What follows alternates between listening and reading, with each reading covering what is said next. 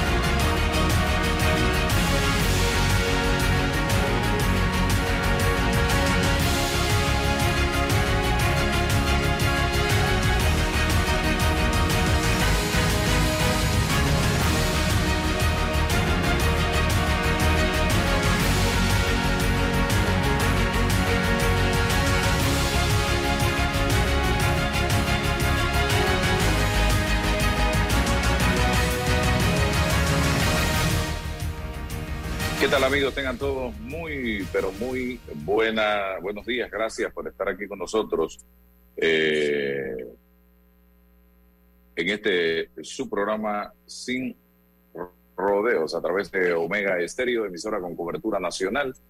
Eh, hoy estamos, como todos los días, con el licenciado César Ruilova, con quien vamos a tener inicialmente la oportunidad de platicar sobre lo que está pasando nuestro país, señoras y señores.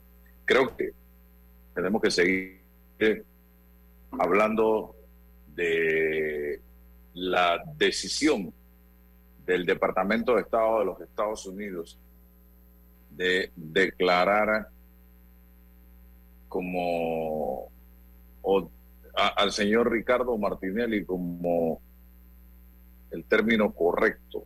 Lo voy a buscar acá para no, porque es que están sus colegas abogados que trabajan 24/7 con el caballero tomando nota para demandar a Biden, a Blinken y a todos los que hablen de él.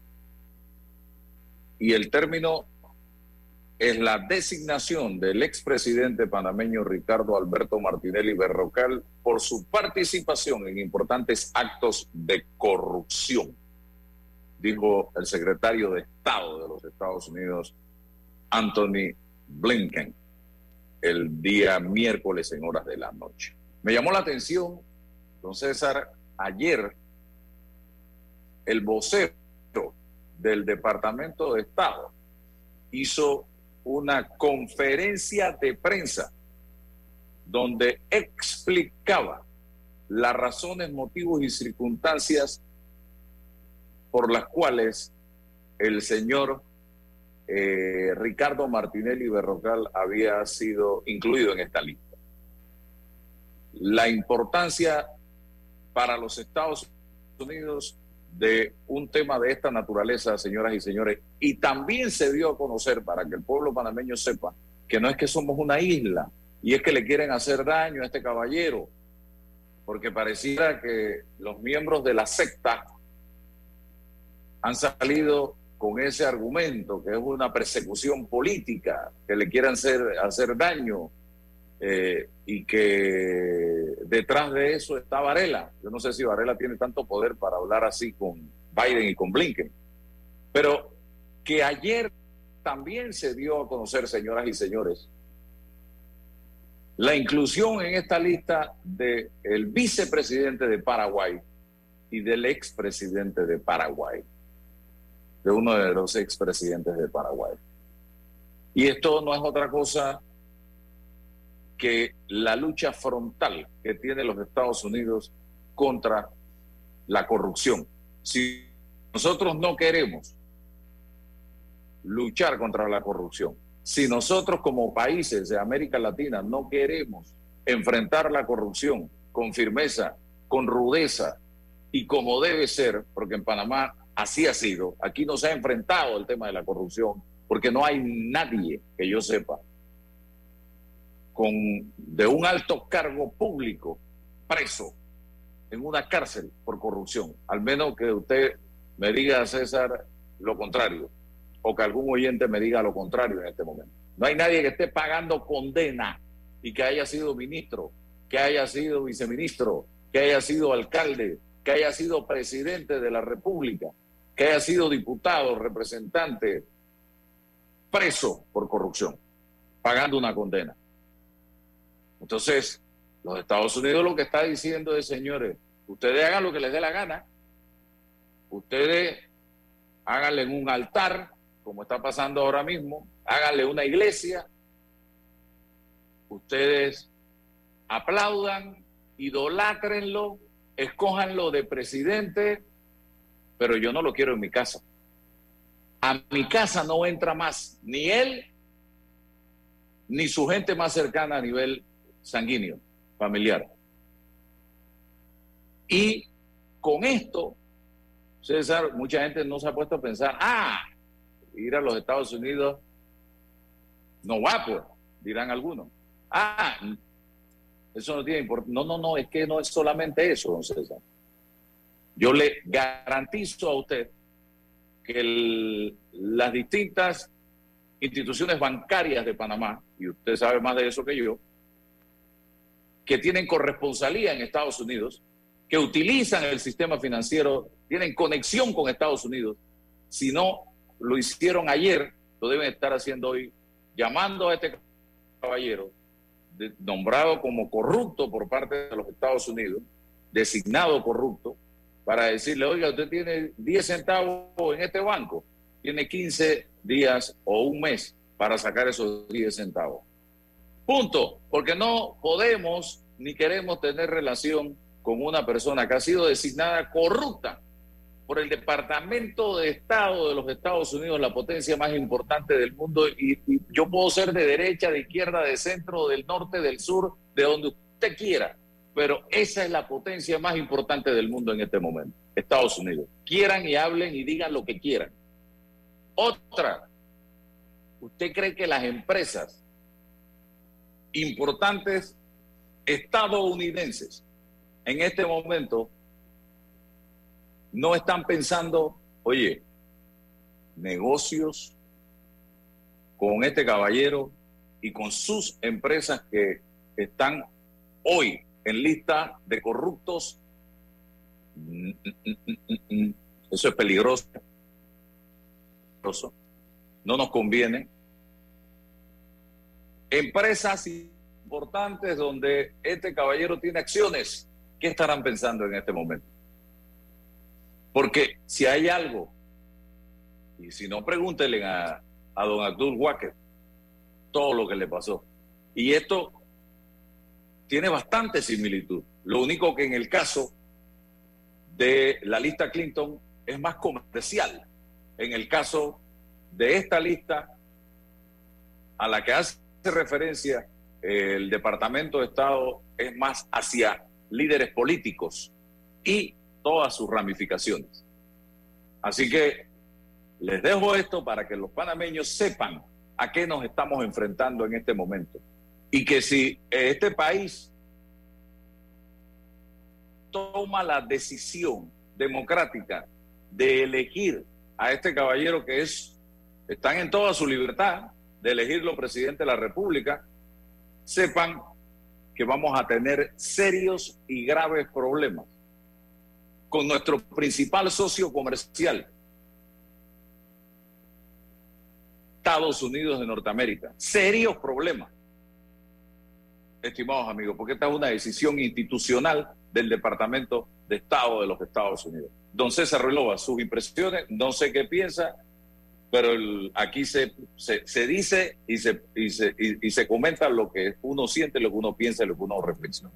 Claro, buenos días Álvaro, buenos días a todos los que hoy viernes, viernes ya 27 de enero, se nos acaba el, el mes, el primer mes de, del 2023. Todo camina muy rápido. Ni, ni, cuenta nos hemos dado, ni cuenta nos hemos dado. Así ya se acabó. Y ha sido un mes de, lleno de cumpleaños, un mes de, lleno de, de eventos de gente que, que nos vincula enero los, los capricornianos. Bueno, y acuarianos. Así es, y acuarianos. Álvaro, mm, ayer generamos una, una especie de reflexión sobre, sobre los eventos, ¿no? Sobre la dinámica de los eventos que signaron los últimos días de, de, de esta semana con la llegada de los hermanos Martinelli, la perspectiva procesal eh, que mantienen en los procesos en Panamá y se incorporó, eh, bueno, la, eh, declaración de la, de, la, Secretaría de Estado de Estados Unidos frente al, al expresidente Ricardo Martinelli. bueno, hay que separar, hay que separar, pienso que es importante separar las, circunstancias. En lo personal, en lo personal el señor Martinelli puede y debe eh, cabildear, debatir, presentar sus argumentos ante eh, la Secretaría de Estado o la entidad norteamericana que, tiene que ver con esta declaración en función de lograr o tratar de lograr su rehabilitación o su habilitación o, o que esto se revoque, qué sé yo. Eso, eso, eso depende de su vida, de su decisión personal y no hay debate, fíjate cuando se dice que los abogados quieren presentar una... Bueno, eso es parte de la, de la dinámica de su universo personal y privado, porque esa decisión en principio directamente le afecta a él y a su familia. Entonces, yo no tengo ningún comentario a propósito de ese, de ese eh, eh, elemento específico. Ahora, yo, cuando se refiere a esa decisión y al señor Ricardo Martinelli como presidente de un partido político a esa decisión de la Secretaría de Estado de designarlo como corrupto y inhabilitarlo para que ingrese, y a un señor Ricardo Martinelli como candidato a la presidencia de la República, y a esa decisión como al señor Ricardo Martinelli potencial presidente de la República, tengo que reflexionar, porque entramos en el orden público, en el orden político, en que esa decisión me afecta a mí como panameño. Y cualquier eh, eh, decisión en esa, en esa relación me afecta a mí como panameño. Y es mi responsabilidad plantear escenarios o potenciales escenarios. Me divorcio del asunto privado y personal del señor Ricardo Martínez porque no me interesa ni su vida privada ni su vida personal si, y no me interesa si él puede entrar a Estados Unidos o no. Eso a mí no me interesa. Me interesa desde el perfil público, desde la posibilidad que el señor Ricardo Martínez me pueda representar o no como presidente de la República de Panamá. Y eso tiene una afectación extraordinaria, inconmensurable. Y ahí están los ejemplos.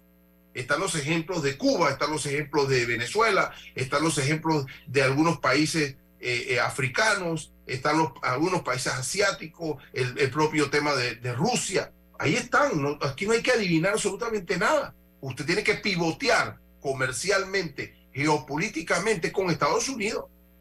Y Panamá tiene que pivotear con Estados Unidos. Entonces, ¿cómo nos enfrentaríamos en una relación bilateral Estado a Estado, siendo Ricardo Martinelli presidente de Panamá con las autoridades norteamericanas? eso es una, un debate totalmente legítimo y político, porque los, los em, discursos, los comunicados, que la presunción de inocencia, eso sigue estando dentro del universo privado. Genéreme genéreme un de, una reflexión desde el orden político, porque usted es candidato a elección popular. Esa es la que yo necesito, la reflexión en el orden político, y esa no ha llegado.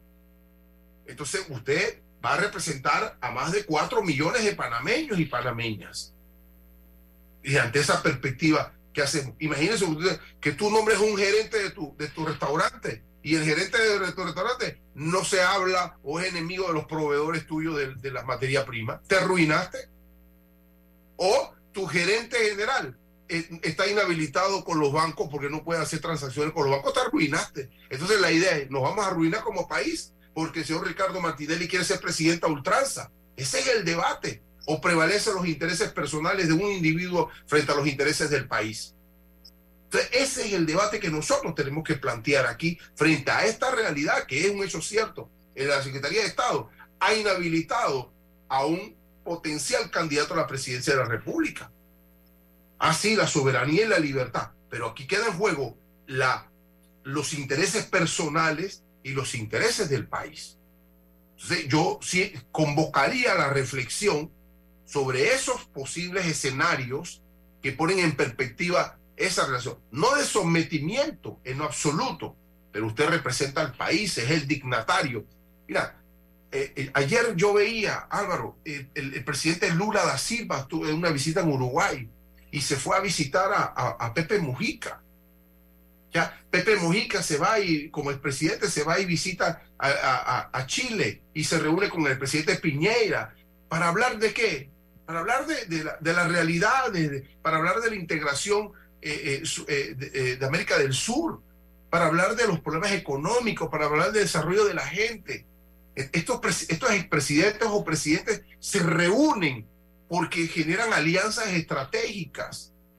Pero entonces, ¿Cuál sería nuestro escenario político para esas alianzas estratégicas? ¿Cómo usted se presentaría ante eso para generar alianzas, por lo menos con, con, Latinoamérica? ¿Usted cree que los presidentes latinoamericanos ante ese hándicap van, a sacrificar las relaciones con, Estados Unidos por, afanarse con usted? Eso no es cierto. Lo van a aislar, nos vamos a aislar. Y ya tuvimos un Panama Paper, y ya hemos tenido otras cosas, o sea, el escándalo de Brecht y vamos a seguir de escándalo en escándalo. Esas son las perspectivas que yo pongo en el tapete, Álvaro, para definirlas y ver si nos conviene. No inhabilitar. Pienso que tiene que haber una reflexión personal, personal del señor Ricardo Martinelli en perspectiva de mis intereses y los intereses de la nación. Y termino con esto, don Álvaro. Termino con esto.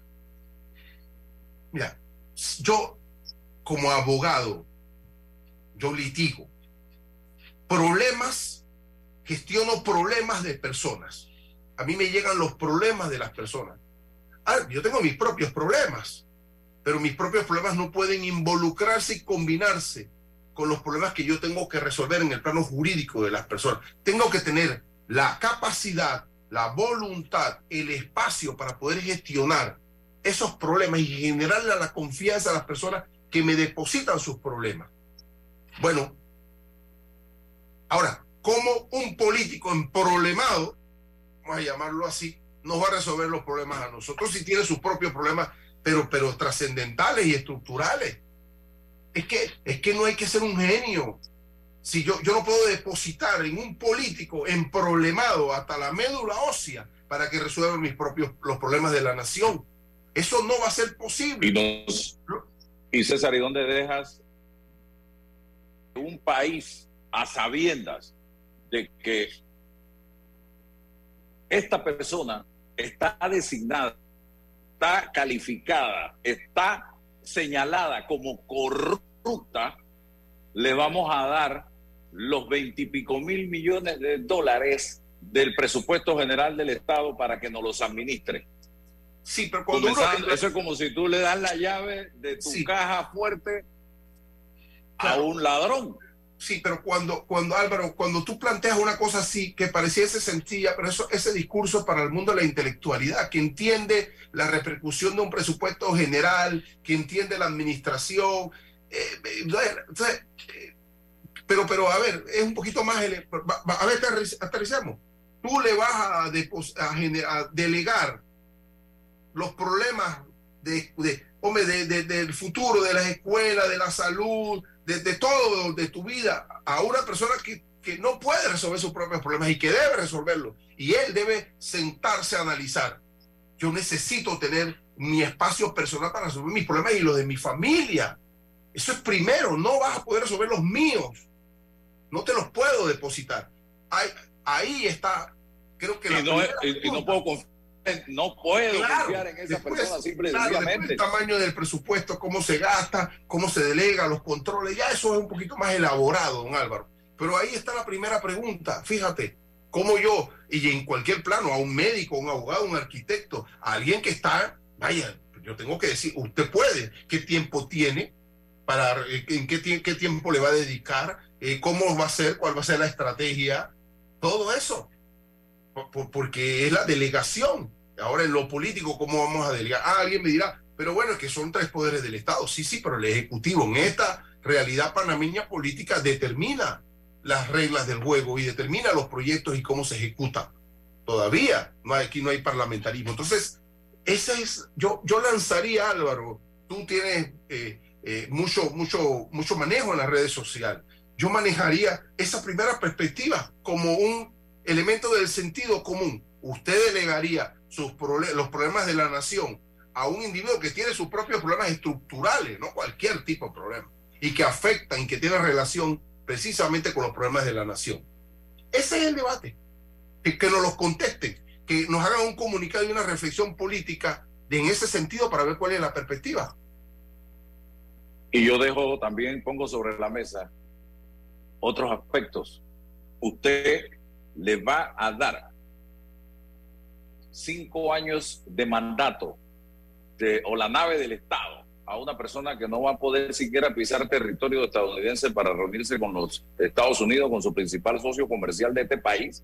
Usted le va a dar la administración del Estado a una persona que va a quedar, va a llevar o va a aislar el país, porque aquellos países que tienen buenas relaciones con Estados Unidos nos van a aislar por completo. La gente tiene que medir todas las consecuencias que una situación de esta naturaleza tiene, señora. ¿Cómo se cobraba en el 88, 1988, 89? ¿Con qué? Con bonos, con ¿cómo era con bonos. Con bonos, ¿no? Bueno, pues, ¿sí? bueno vamos a quedar así. Cuidado. Cuidado, nos quitan el dólar. No creo, pero hay un convenio, pero no creo, pero el Estado no puede pagar el precio. Hay, una, hay una enmienda de Conchini que dice que si el, canal de Panamá corre peligro, el control lo asumen los Estados Unidos de nuevo. Pónganse a pensar en todo lo que esto significaría, señoras y señores. Y la posibilidad incluso que ojalá eso no pase, porque no me duele por el designado corrupto por los Estados Unidos. Me duele por la cantidad de gente que pudiera poner su plato en peligro. Una lista Clinton. Eso es peligroso también, señoras y señores. Todo eso está sobre la mesa en este momento. Y la gente tiene que empezar a abrir los ojos, porque no podemos seguir cual secta, repito, siguiendo a un líder religioso de una secta. No, tenemos que abrir los ojos y empezar a pensar como panameños en beneficio del país. Me pregunta aquí un hombre de negocio que me escribe, ¿se atreverán los abogados del innombrable, del designado corrupto por los Estados Unidos a demandar a Anthony Blinken y al gobierno de Estados Unidos? ¿Qué piensa César Ruilova? esto es, pataleo de abogados. Es que, es que ese es el desvío estratégico, Álvaro.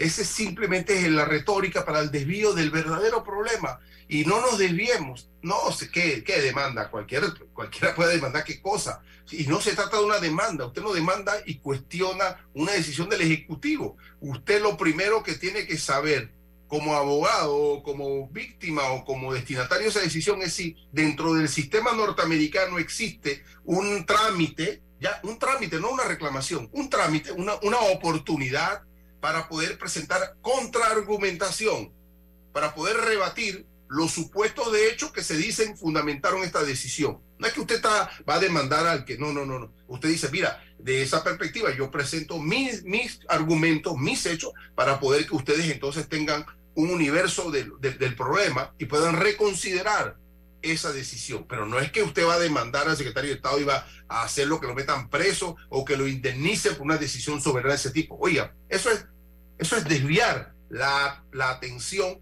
al debate fundamental. En perspectiva, en perspectiva, la decisión de la Secretaría de Estado frente a la potencial posibilidad de que el señor Ricardo Martínez sea presidente de la República de Panamá, ¿cómo afecta política, económica, geopolíticamente, económicamente y en el desarrollo de nuestra nación, las relaciones de, de, Panamá con Estados Unidos y del mundo, porque no es un tema solo bilateral, y del mundo. Ese es el debate que nosotros tenemos que plantearnos para la toma de decisiones políticas, para la toma de decisiones políticas. Y eso va a pasar por los, los partidos políticos hoy, por, los, por la sociedad civil, por los grupos organizados, para realizar alianzas con RM, o con otros partidos políticos. Eso es, ah, es, un elemento para toma de decisiones políticas. El mundo personal, las demandas, que lo haga el señor Martinelli con los abogados. No nos van a desviar. Eso no es importante aquí. Que lo hagan. Eso va solo afectar su situación personal. Nos preocupa la situación del Estado. Porque nosotros pensamos aquí en la patria. Nosotros no pensamos aquí en ni tu interés ni en el mío. Aquí nos sentamos todas las mañanas a pensar en la patria. De hecho, estos estas cosas que ocurren esta semana nos desvía la mirada también a qué está haciendo el Ejecutivo con los proyectos de desarrollo, qué está pasando, en qué están, en qué andan, en qué anda el presidente de la República, en qué anda el vicepresidente, en qué andan los ministros. Yo hablo de los operadores de negocio en el gobierno, qué pasa con esa gente, cuándo vamos a poner los pantalones largos para poder cortocircuitarlos, para poder procesarlos y que no nos enrostren rostro las riquezas que hacen a costilla de todo, en los restaurantes, en los hoteles, en los centros de turismo, en primera clase en los aviones. ¿Cuándo le vamos a empezar a tocar la paila a esa gente? Porque es un golpe moral de la sociedad hacia ellos. Nos desvía, fíjate, pero tenemos que asumir este reto de debate, porque es un hecho político, además de personal, lo que le ha ocurrido al señor Ricardo Martínez. Entonces, Álvaro, eso de que si demandan o no, eso es para desviarnos la mirada. Que demanden, que reconsideren. Punto. Eso no va a pasar absolutamente nada ahí. Y el Estado panameño y la perspectiva del Estado panameño, don Álvaro, esa es la que nos interesa. De la mentalidad que ni siquiera, si realmente el señor Ricardo Martinelli Berrocal, y lo digo con nombre propio en esta oportunidad, porque me voy a hacer referencia a él, este país, dice amar este país, debiera postularse a la presidencia de la República. Señor Martinelli, decline en su aspiración. Por amor al país que usted dice querer y el que usted dice defender. Porque le haría un gran daño a la patria su participación en una contienda electoral en el 2024. Ese es mi consejo. Y usted tiene la responsabilidad de enfrentar con las evidencias que usted dice tener a la justicia, tanto panameña como al Departamento de Estado. Hágalo. Ese es su deber, ese es, esa es su decisión, eh, pero deje el camino libre. Y no nos meta a nosotros en camisa de once varas como país, porque nos puede aislar del mundo una presidencia suya en el 2024. Quedaríamos aislados, quedaríamos como ha quedado países como Cuba, Venezuela, Nicaragua, y no por un tema de izquierda o derecha, sino por un tema de corrupción en el que usted ha sido señalado por el gobierno de los Estados Unidos. Y es un consejo que le estoy dando en este momento. Y yo le digo al pueblo panameño, señores, si usted en este momento piensa que no hay más opciones, yo voy a hablarle aquí como chitreano. Entonces, si estamos jodidos de que entre cuatro millones y medio, cinco millones de personas en este país, nosotros no podamos reflexionar, analizar, pensar qué es lo que más nos conviene. Entonces sí estamos jodidos y estamos fregados como panameños, porque eso quiere decir que todos, todos, no valemos un centavo partido por la mitad. Reflexionemos acerca de las consecuencias que puede tener para el país, para la patria, para todos los panameños, que nosotros elijamos a un gobernante que esté bloqueado y señalado como corrupto por el gobierno de la potencia más importante del planeta, Estados Unidos de Norteamérica. Piénsenlo. Esto no es relajo, señoras y señores. no nos está señalando con el dedo Haití, ni Ghana. No, esto no es ni siquiera una lista gris de, la, europea, don César, como nos han metido en lista gris. No, no, no, no, no, no, no, esto es muy serio. Y no prestarle la atención y la importancia por parte del señor Ricardo Martinelli y tratar de desafiar al coloso del norte, yo creo que es una falta de visión, una ceguera gigantesca la de este caballero. Ceguera total, soberbia, terquedad y demás hierbas aromáticas. Así que es el consejo, decline. Se impone esa reflexión personal, eh, se impone esa reflexión interna en la eh, eh, persona del señor Ricardo Martinelli. Se, impone em, la perspectiva de los intereses personales y los intereses del país. Este es el momento de optar por una potencial representación política del Estado panameño en esta perspectiva, en mis circunstancias personales. Es decir, Álvaro, hay eh, personas que por su edad, eh, por su condición de salud, por su condición económica, por su condición social. Eh, a ver, miles de factores pueden jugar para optar o no en, en, el plano de la participación activa en lo político. Eso influye eh, y determina una posibilidad. ¿Mm? Yo, eh, hombre, me he dedicado a estudiar las ciencias políticas, la teoría política. No, nunca he participado, salvo en las elecciones del Colegio Nacional de Abogados, pues interna, que fueron elecciones nacionales eh, para competir, pero en el plano político, de partidos políticos y tal, jamás me he activado en un partido político o he participado en unas elecciones. Eso ha sido una decisión personal. Tengo mis motivaciones. No, no, no es definitiva, por supuesto, pero hoy no, no opto por esas condiciones, por esa reflexión interna. Y eso hace y dice de la posibilidad de siempre estar en, cuestionándose en lo personal sobre si es el mejor momento para, para uno, para la familia y para la patria. Esa reflexión, invitamos al expresidente Ricardo Martínez con total respeto a que genere esa reflexión.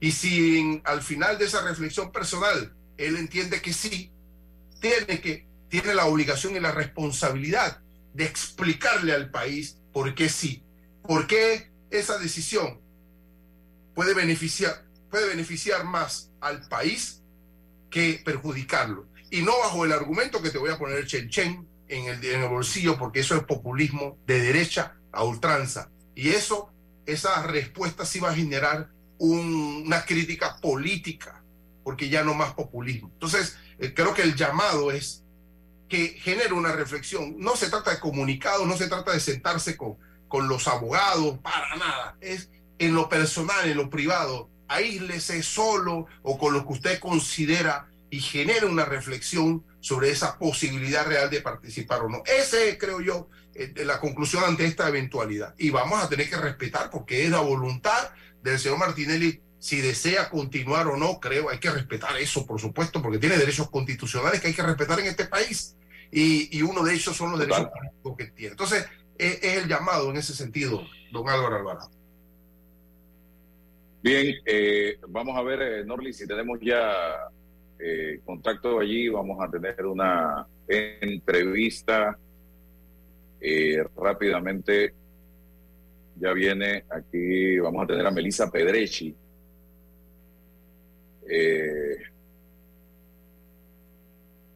tuve la oportunidad de conversar hace poco, ahí está Melissa Pedrechi, con representantes de una fundación que nació en el 2004, la Fundación Nutricional Teresa de Jesús,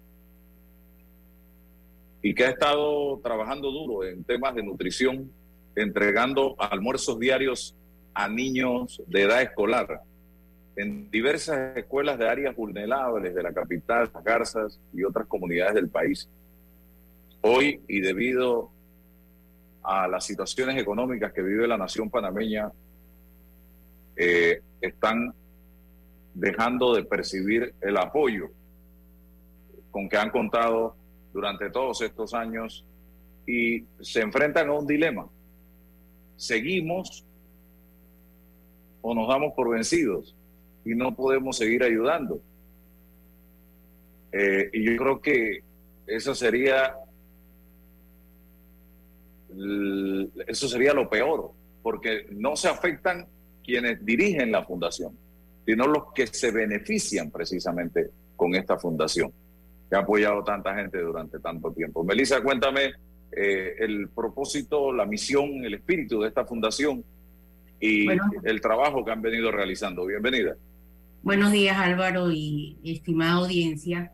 Gracias por el espacio que nos ofreces en esta mañana y gracias a Dios, ¿verdad?, por la oportunidad de llegar a más panameños eh, a través de, este, de esta iniciativa tuya.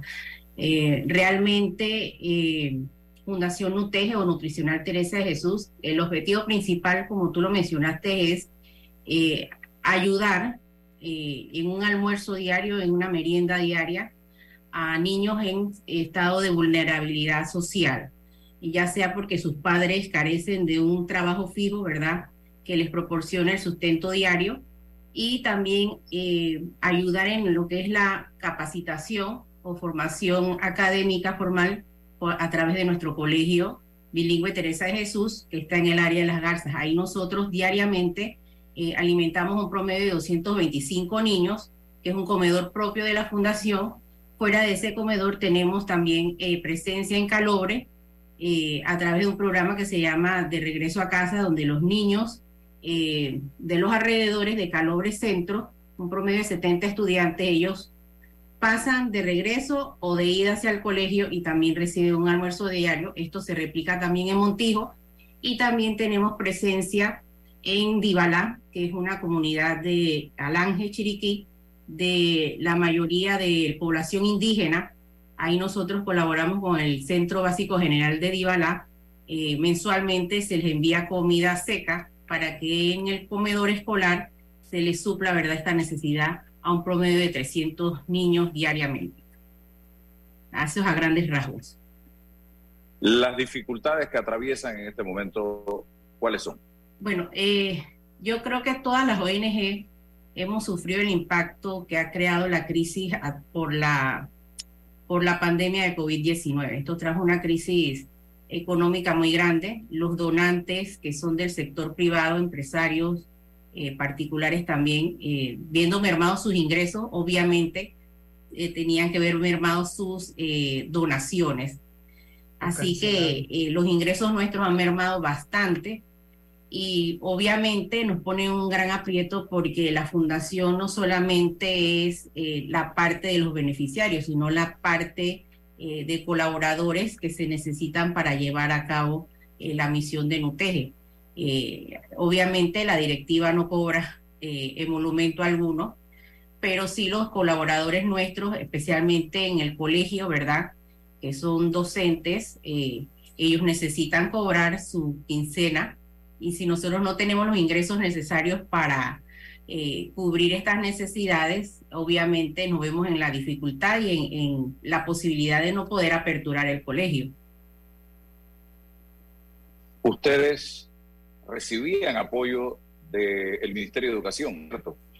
Eh, para ese colegio en particular no hemos recibido apoyo. El único apoyo que tenemos ahora del sector... No, a nivel de la fundación. No, no, no, no, no recibimos del Meduca no recibimos eh, apoyo eh, monetario. Del sector gubernamental tenemos un apoyo anual de la Lotería Nacional de Beneficencia, que es para los comedores, ¿verdad? Una donación anual de 5 mil balboas que se distribuye en, compra de alimentos. Y 5 mil dólares en un año es una gota en un océano, más con el aumento de la canasta básica y de los alimentos que, que se dan en el comedor. ¿Qué requieren con, con, con, precisión en este momento? ¿Y de cuánto estamos hablando? Bueno, eh, para el sostenimiento del, del, de los comedores, nosotros mensualmente hacemos una inversión de unos 6 mil a 7 mil dólares mensuales en alimentos, incluyendo granos, eh, carnes, eh, alimentos enlatados.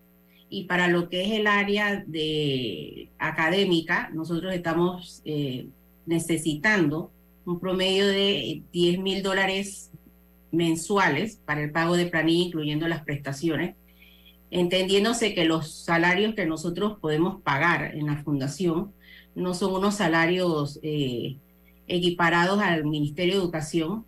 Los docentes que hemos tenido con nosotros han sido bastante solidarios, ¿verdad? Y se comprometen también en la parte eh, social nuestra.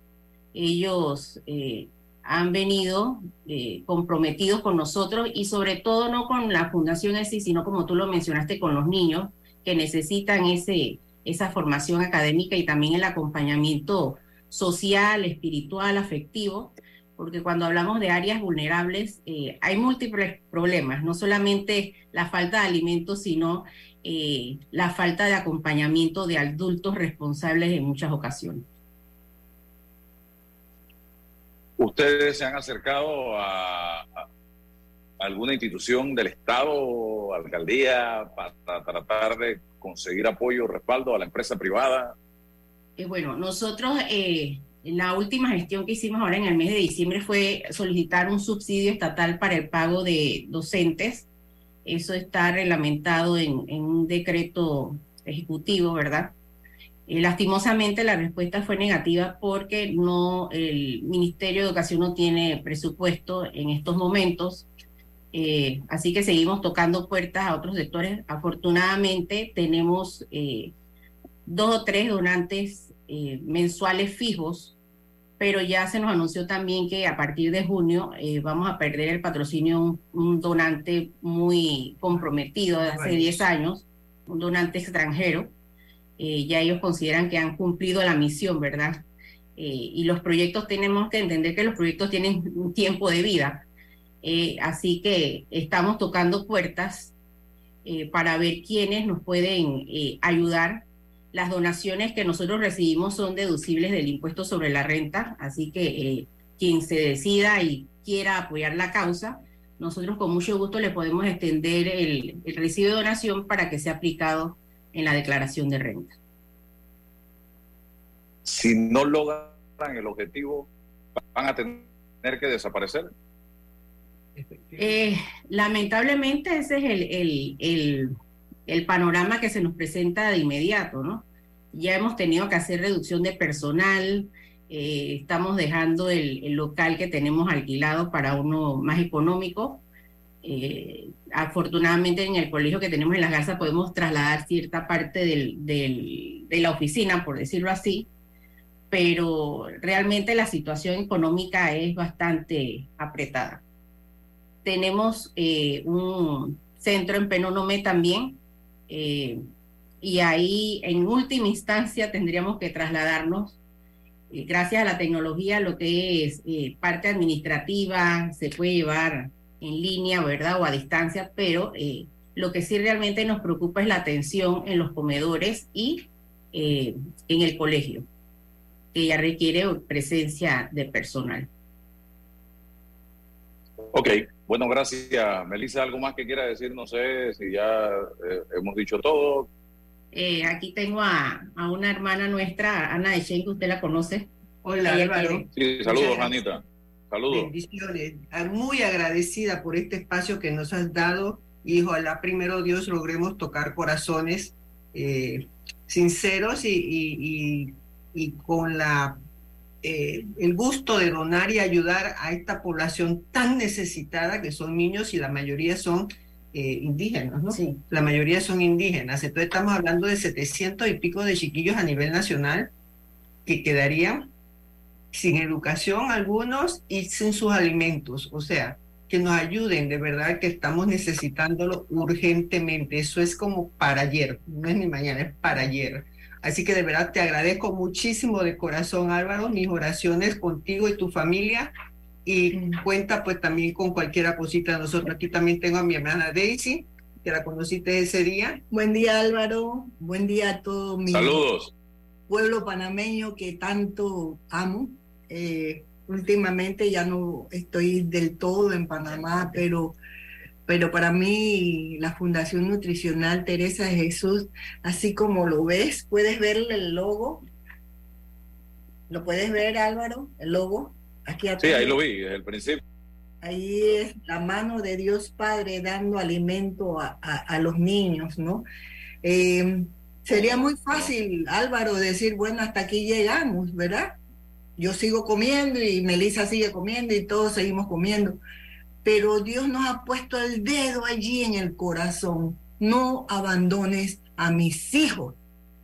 ¿Y quién más que los que están escuchando y tienen los medios para apoyar a UNUTEGE? A ti el Señor te tocó el corazón, Álvaro, y por eso estás entrevistándonos. Que Dios los bendiga a todos y que se haga la voluntad de Él en todos los corazones. Muchas gracias a las tres y ojalá eh, se logre el objetivo para que esta fundación siga haciendo el trabajo. Vamos al cambio comercial y regresamos, César.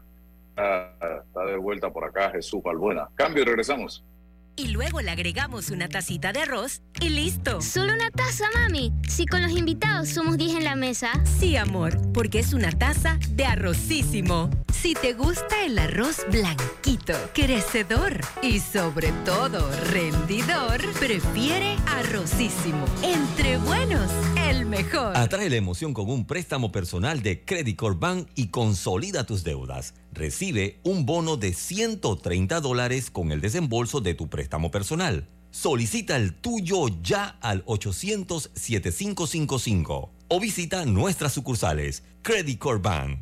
Cuenta con nosotros.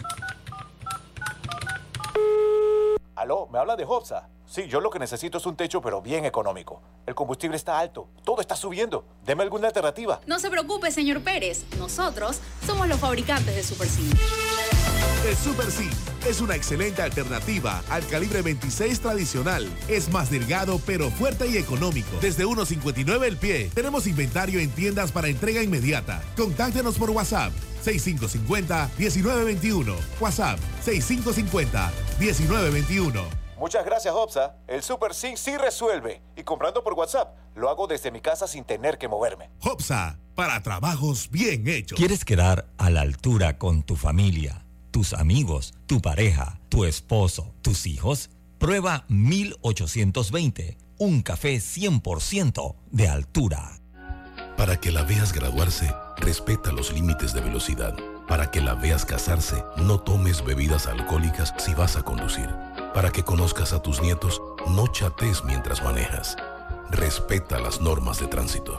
Este es un mensaje de la Alianza Estratégica en Seguridad Vial y la Autoridad del Tránsito y Transporte Terrestre. Unidos lo hacemos. El verano ya está por llegar y con ello se llegan los planeados paseos en familia. Mi mejor consejo, si quieren llegar seguros, tranquilos y sumamente cómodos, es en el Acura RDX de la familia Bahía Motor.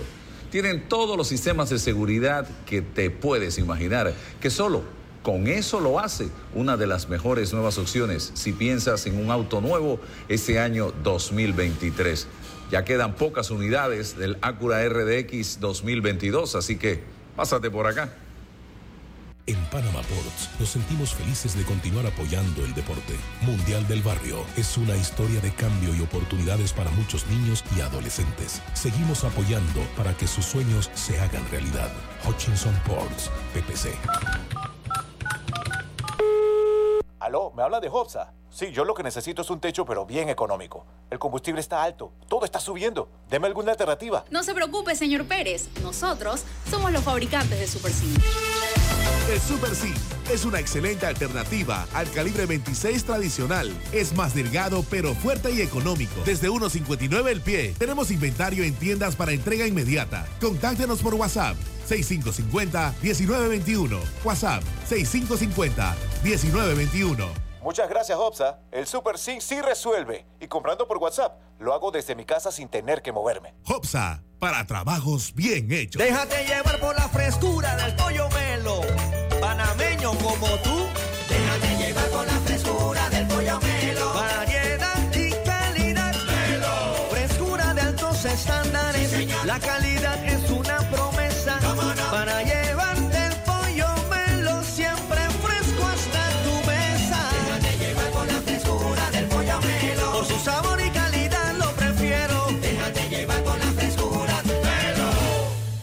Hace 25 años llegó Más Móvil, la señal que el país esperaba para avanzar con las últimas tecnologías. Una señal de unión que ha cerrado brechas. Una señal de progreso con grandes aportes a la economía de Panamá. Una señal de innovación con una potente red de fibra, más TV total y más Wi-Fi 360. A simple vista es solo tecnología, pero es el talento de nuestra gente, la verdadera señal del futuro.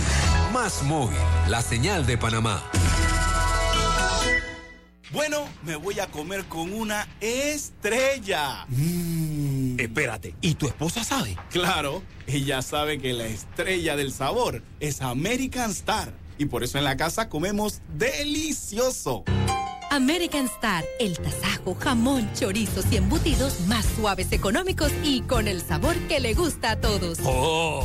¿Me invitas a conocer esa estrella? Busca la estrella roja y azul American Star, la estrella de tu cocina. De frontera a frontera, de la comarca a la ciudad, vamos, vamos Panamá, a participar del censo, tu familia y tu vivienda, en el censo todo eso cuenta, niños, padres, tíos y abuelos, vamos a abrirle la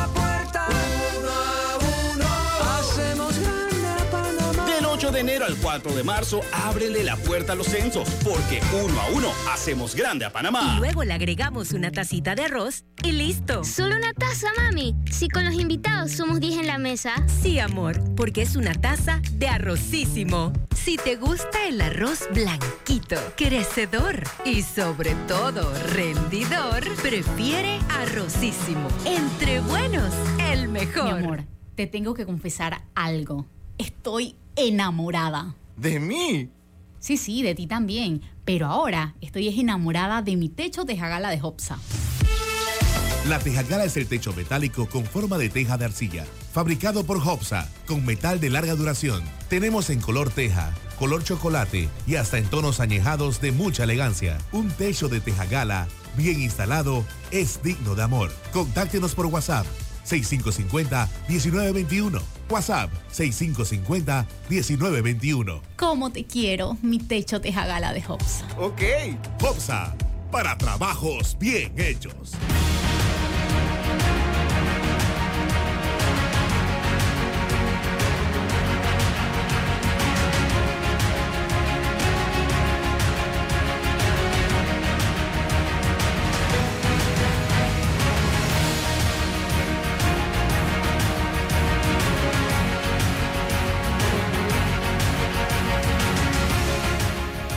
Efectivamente lo que dice César, el pueblo tiene que dejar esa mentalidad de eh, a ver dónde me matriculo que me beneficie a mí directamente. Micrófono, ¿dónde me matriculo que sea de mi beneficio? Eso es lo que tiene que cambiar, porque tenemos que pensar en el beneficio del país. Con este grupo y entro en la papa. Con este grupo y entro en la papa. me inscribo acá, me borro acá, me vuelvo y me inscribo acá. Yo quisiera una estadística y ojalá el Tribunal Electoral la manejara, que me diga, no sé si sería lo siguiente, ¿cuántos panameños inscritos hoy en partidos políticos estuvieron inscritos antes en otro, en otro y en otro? Eso sería un buen dato, mira. Y ahí nos daremos cuenta la ideología, el compromiso que tienen los panameños con el país. Así de sencillo. Jesús Balbuena, buenos días. Gracias por estar aquí con nosotros. Somos todos oídos de vuelta para hablarnos un poco de cómo anda el mundo de las redes sociales en este momento. Álvaro, César, feliz día para todos y para Omega Estéreo también. Bueno, eh, tenemos rato que no hablamos de esto, pero Twitter sigue teniendo sus sorpresas. Hoy eh, o recientemente salió una noticia donde Twitter no nos va a obligar a ver el nuevo timeline o la nueva forma de ver Twitter como se ve el estilo TikTok. No sé si hace unos días vieron que Twitter cambió un poco eh, su aplicación y añadió una pestaña que se llama For You o Para ti, que es una pestaña que se parece a TikTok donde te da sugerencias o recomendaciones basado en tus gustos o intereses. Eh, esta nueva sección eh, no fue tan bien recibida por los tuiteros, vamos a decirlo así, y a raíz de allí Twitter eh, maneja de forma opcional que veamos esta opción al estilo TikTok. Es decir, vamos a poder ver todo como originalmente vemos Twitter hasta el día de hoy o con esa sección de For You o para ti. Esto, bueno, se suma a las múltiples eh, fallas en las decisiones de Twitter porque hemos sabido que dentro de todas las actualizaciones que se han querido hacer en Twitter, pues ya han pasado tres años de actualizaciones que entran y se van, como la de eh, Flits, que eran sus tweets que no existió más, y bueno, un par de, herramientas más que ya no existen. Eh, pero bueno, Twitter todavía está como en esa búsqueda, por decirlo así, de lo que mejor pueda funcionarle a su red, y no siempre utilizar lo que otras redes utilizan es lo que le ha funcionado, porque es una red que dentro de todo todavía se mantiene muy distinta a cómo se puede de repente visualizar Instagram o visualizar TikTok. Esa es una de las noticias y algo que, está ocurriendo ahora. Y esto me lleva a la segunda que tiene que ver con TikTok. TikTok tiene muchísimo de qué hablar ahorita porque es que eh, TikTok fue vetado incluso en las universidades públicas de Estados Unidos.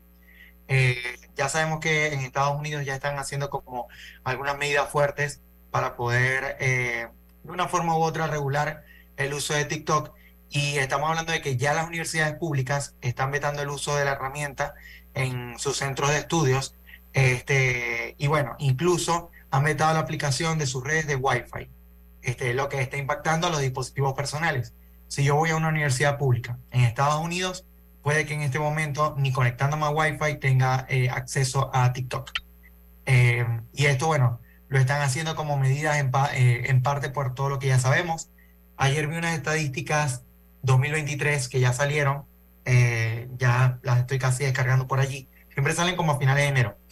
Y en esas estadísticas dice que nosotros estamos pasando 23, o sea, en promedio, el mundo está pasando 23 horas al mes, 23.5 horas al mes en TikTok, en promedio. Quiere decir que por cada mes se está perdiendo un día metido en TikTok, literalmente.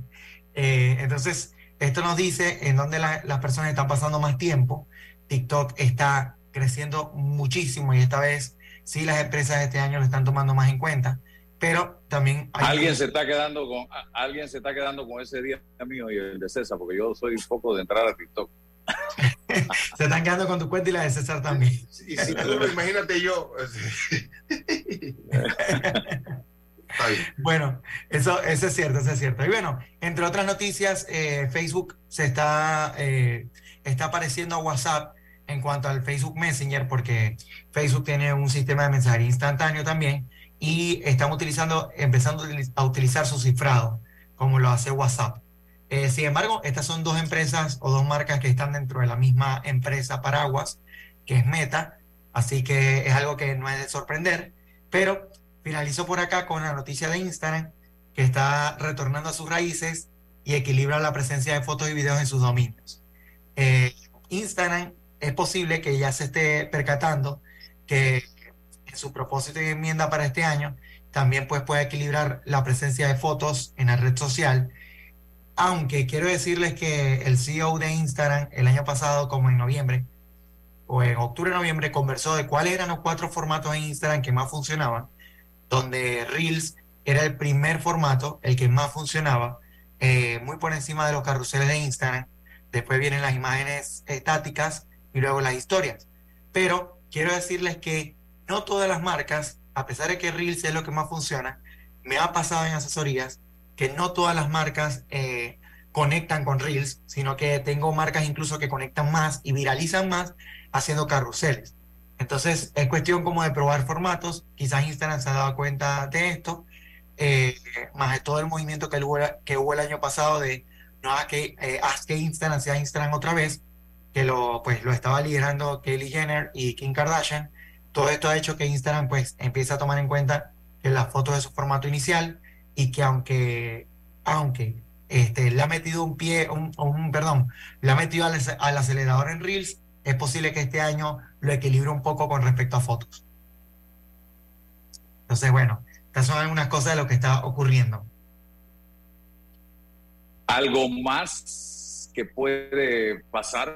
Estamos, eh, ya no se menciona mucho a Elon Musk, se ha quedado como tranquilito último, en los últimos días. Sí, sin embargo, bueno, ha seguido tuiteando que él va a hacer cambios interesantes dentro de la red. Vamos a ver qué, qué más pues es lo que va a anunciar. Bueno, te agradezco, Jesús. ¿Algún de tus planes para este año 2023? ¿Tienes eventos? ¿Tienes seminarios? Bueno, justo tuvimos uno ayer, eh, tuvimos uno ayer con Tania Jaiman eh, sobre Triunfa con tu marca personal, eh, Triunfa con tu marca personal en el 2023, pero seguimos teniendo diplomados de marketing que están activos, diplomados de redes sociales, así que cualquier información que quieran saber sobre diplomados, con mucho gusto me pueden escribir arroba socialchucho. Y con el, el proyecto de este año es hacer crecer mis redes sociales robustas. Vamos por Álvaro Alvarado, Chucho. Vamos a es el año, es el año, César. Es el año. Cuando estemos en los millones, entonces lo miramos con el retrovisor. Se quedó atrás. Así es. Muy bien. bienvenido, bienvenido al mundo de las redes sociales. Gracias, Jesús. César, muchas gracias. Y a todos gracias. ustedes, gracias por su sintonía. El lunes, si Dios nos da vida y salud, estaremos nuevamente con ustedes. Es salud. época de reflexión, pueblo panameño. Gracias. La información de un hecho se confirma con fuentes confiables y se contrasta con opiniones expertas. Investigar la verdad objetiva de un hecho necesita credibilidad y total libertad. Con entrevistas que impacten, un análisis que profundice y en medio de noticias, rumores y glosas, encontraremos la verdad. Presentamos a una voz contemple y un hombre que habla sin rodeos con Álvaro Alvarado por Omega Estéreo. Gracias por su sintonía. Hoy sonrío porque mañana tendré más tiempo para mí. Tendremos más tiempo para el desayuno. Pasaremos más tiempo